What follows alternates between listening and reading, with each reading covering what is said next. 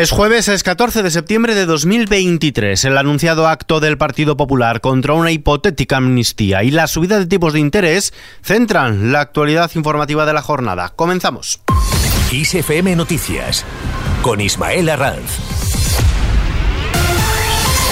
¿Qué tal? El Partido Popular explica que su acto será un acto de partido. El Partido Popular, que ayer anunció un acto para el 24 de septiembre en Madrid en rechazo a la amnistía, ha explicado que será un evento del partido enmarcado en la investidura de Alberto Núñez Fijo y por ello algo compatible con oponerse a la exigencia que los independentistas hacen a Pedro Sánchez. Así lo ha sostenido la secretaria general del Partido Popular y portavoz parlamentaria, Cuca Gamarra, quien ha explicado que el acto es en el marco de un proceso de investidura donde el candidato a la presidencia, en este caso Feijóo traslada a los españoles cuál es su proyecto, qué está dispuesto a hacer y qué no para ser presidente. Es un acto abierto, un acto al que cualquier ciudadano que quiera eh, acudir pueda hacerlo.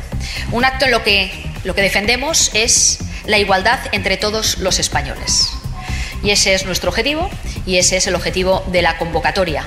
Y hemos optado porque sea, además, queremos que sea en un espacio abierto para que no solo sea un acto político de partido, sino también un acto al que pueda sumarse cualquier ciudadano que así lo considere. Pero es un acto del Partido Popular en el marco de, esa, de, esta, eh, de una investidura. Por otro lado, el Partido Popular ha registrado ya las mociones que anunció Alberto Núñez Fijón para forzar a los cargos socialistas a votar en parlamentos autonómicos, diputaciones y ayuntamientos de toda España si están a favor de la ley de amnistía y la igualdad de los españoles. Tras asegurar que una ley de amnistía sería un inasumible precio político, advierten de que la falta de rechazo por el gobierno está causando una profunda conmoción social. El vicesecretario de organización del Partido Popular, Miguel Tellado, ha reprochado al gobierno que cargue contra José María Aznar al mismo tiempo que negocia una amnistía con golpistas, palabras textuales de Tellado. Mientras tanto, el gobierno en funciones considera que la decisión del Tribunal Supremo de ratificar la total legalidad de la decisión valiente de indultar a los condenados del procés avala el camino en favor de la convivencia en Cataluña que se ha marcado el gobierno para cerrar definitivamente las heridas provocadas en 2017. Félix Bolaños, ministro de la Presidencia en funciones. ¿De verdad alguien cree, incluido el señor Aznar, incluido el señor Feijó, que hoy España está en un mayor riesgo de ruptura de nuestra Constitución, de nuestro país, de la que había en 2017, cuando gobernaba el Partido Popular con tanta incompetencia en materia de convivencia en Cataluña? ¿De verdad alguien lo cree? ¿De verdad lo cree el propio señor Aznar? Y por tanto, pues se dedican a organizar manifestaciones preventivas ante el hecho cierto de que lo que tendrían que estar haciendo es intentar conseguir apoyos para la investidura del señor Feijó. Y sobre una posible investidura de Pedro Sánchez, Sumar ha vuelto a repetir a Podemos que no toca hablar de reparto de ministerios. A juicio de la plataforma de Yolanda Díaz, lo importante ahora es cerrar un programa de gobierno con el PSOE y ha insistido en que espera que desde la pluralidad interna de la coalición sean capaces de trasladar una voz común propia. Marta Lois, portavoz parlamentaria de Sumar. No toca, no es momento de estar hablando de, ministerios, no es momento de estar hablando en este sentido de, personas. Creo que lo que hay que cerrar bien y Sumar está trabajando de manera intensa para llegar a un, acuerdo con, el Grupo Socialista para que el, el programa de gobierno de esta legislatura sea un programa ambicioso, que tenga una fuerte agenda social y una agenda territorial y que estas dos agendas vayan de la mano. No es tiempo, insisto, por lo tanto, para, hablar de ministerios.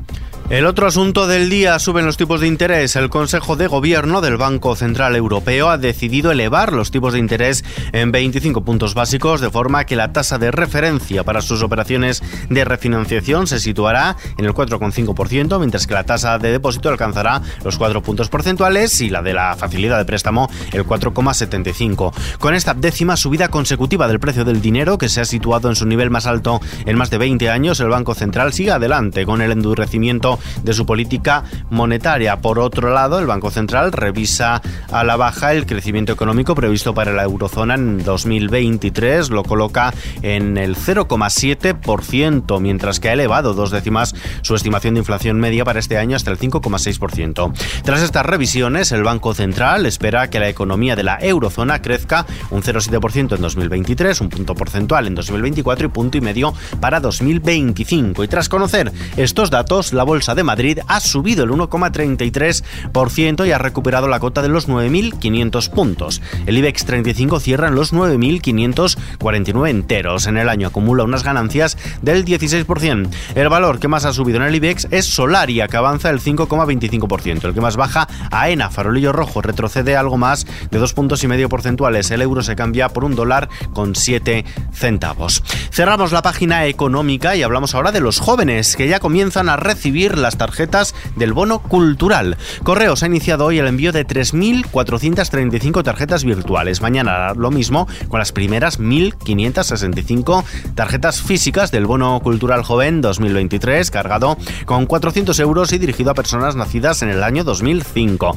Aún está abierto el plazo de solicitud hasta el próximo 30 de septiembre para quienes hayan cumplido o vayan a cumplir 18 años este ejercicio y que pidan esta ayuda del Ministerio de Cultura y Deportes. Mientras tanto, la miopía en edades tempranas ha aumentado un 17,8% en los últimos 6 años, lo que supone que uno de cada cinco niños en edad escolar padece este problema visual. Datos del barómetro de la miopía en España 2023, elaborado por el Grupo de Investigación de la Universidad Complutense. Según estimaciones de la Asociación Nacional de Empresarios de Ópticas y Profesionales, la mitad de los escolares necesita gafas, pero sus padres no lo saben. Y sin dejar las auras, la dieta mediterránea sigue siendo la asignatura pendiente. Solo un 27,4% del alumnado de entre 6 y 16 años sigue unas pautas correctas de alimentación y 6 de cada 10 podría mejorar su adherencia a la dieta mediterránea, un estilo de vida que propone el consumo de alimentos locales, frescos y de temporada. Así lo refleja el estudio Adherencia a la dieta mediterránea y asociación con la condición nutricional y el comportamiento alimentario en escolares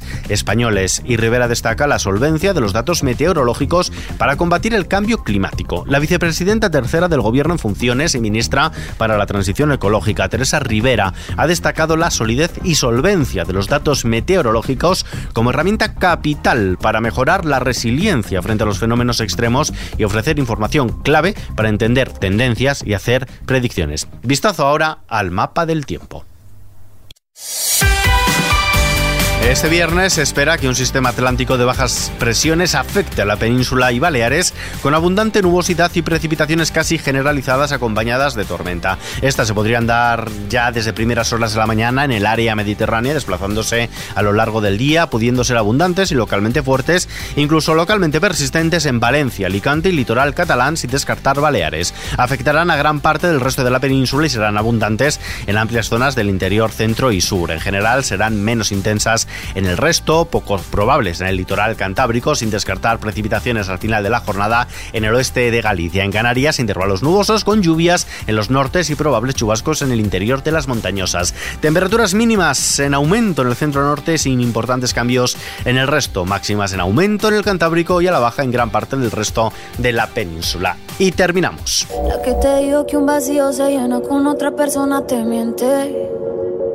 Es como tapar una herida con maquillaje, no se ve, pero se siente. La cantante urbana colombiana Carol G recibirá el galardón Billboard Espíritu de Esperanza en los premios de la música latina 2023 que se entregarán el próximo 5 de octubre en Miami, Florida.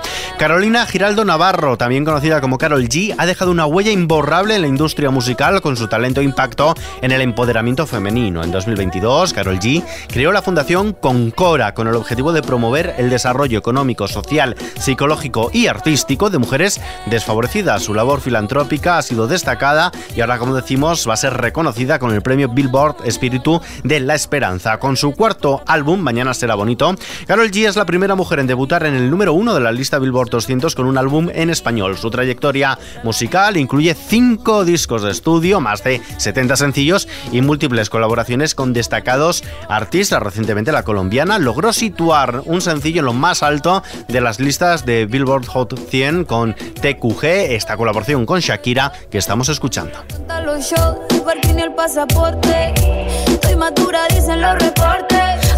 Con Carol G y Shakira nos despedimos por hoy, pero la información continúa actualizada cada hora en los boletines de Kiss FM y ampliada aquí en nuestro podcast Kiss FM Noticias. JL García en la realización. Un saludo. Ismael Arranz, hasta mañana.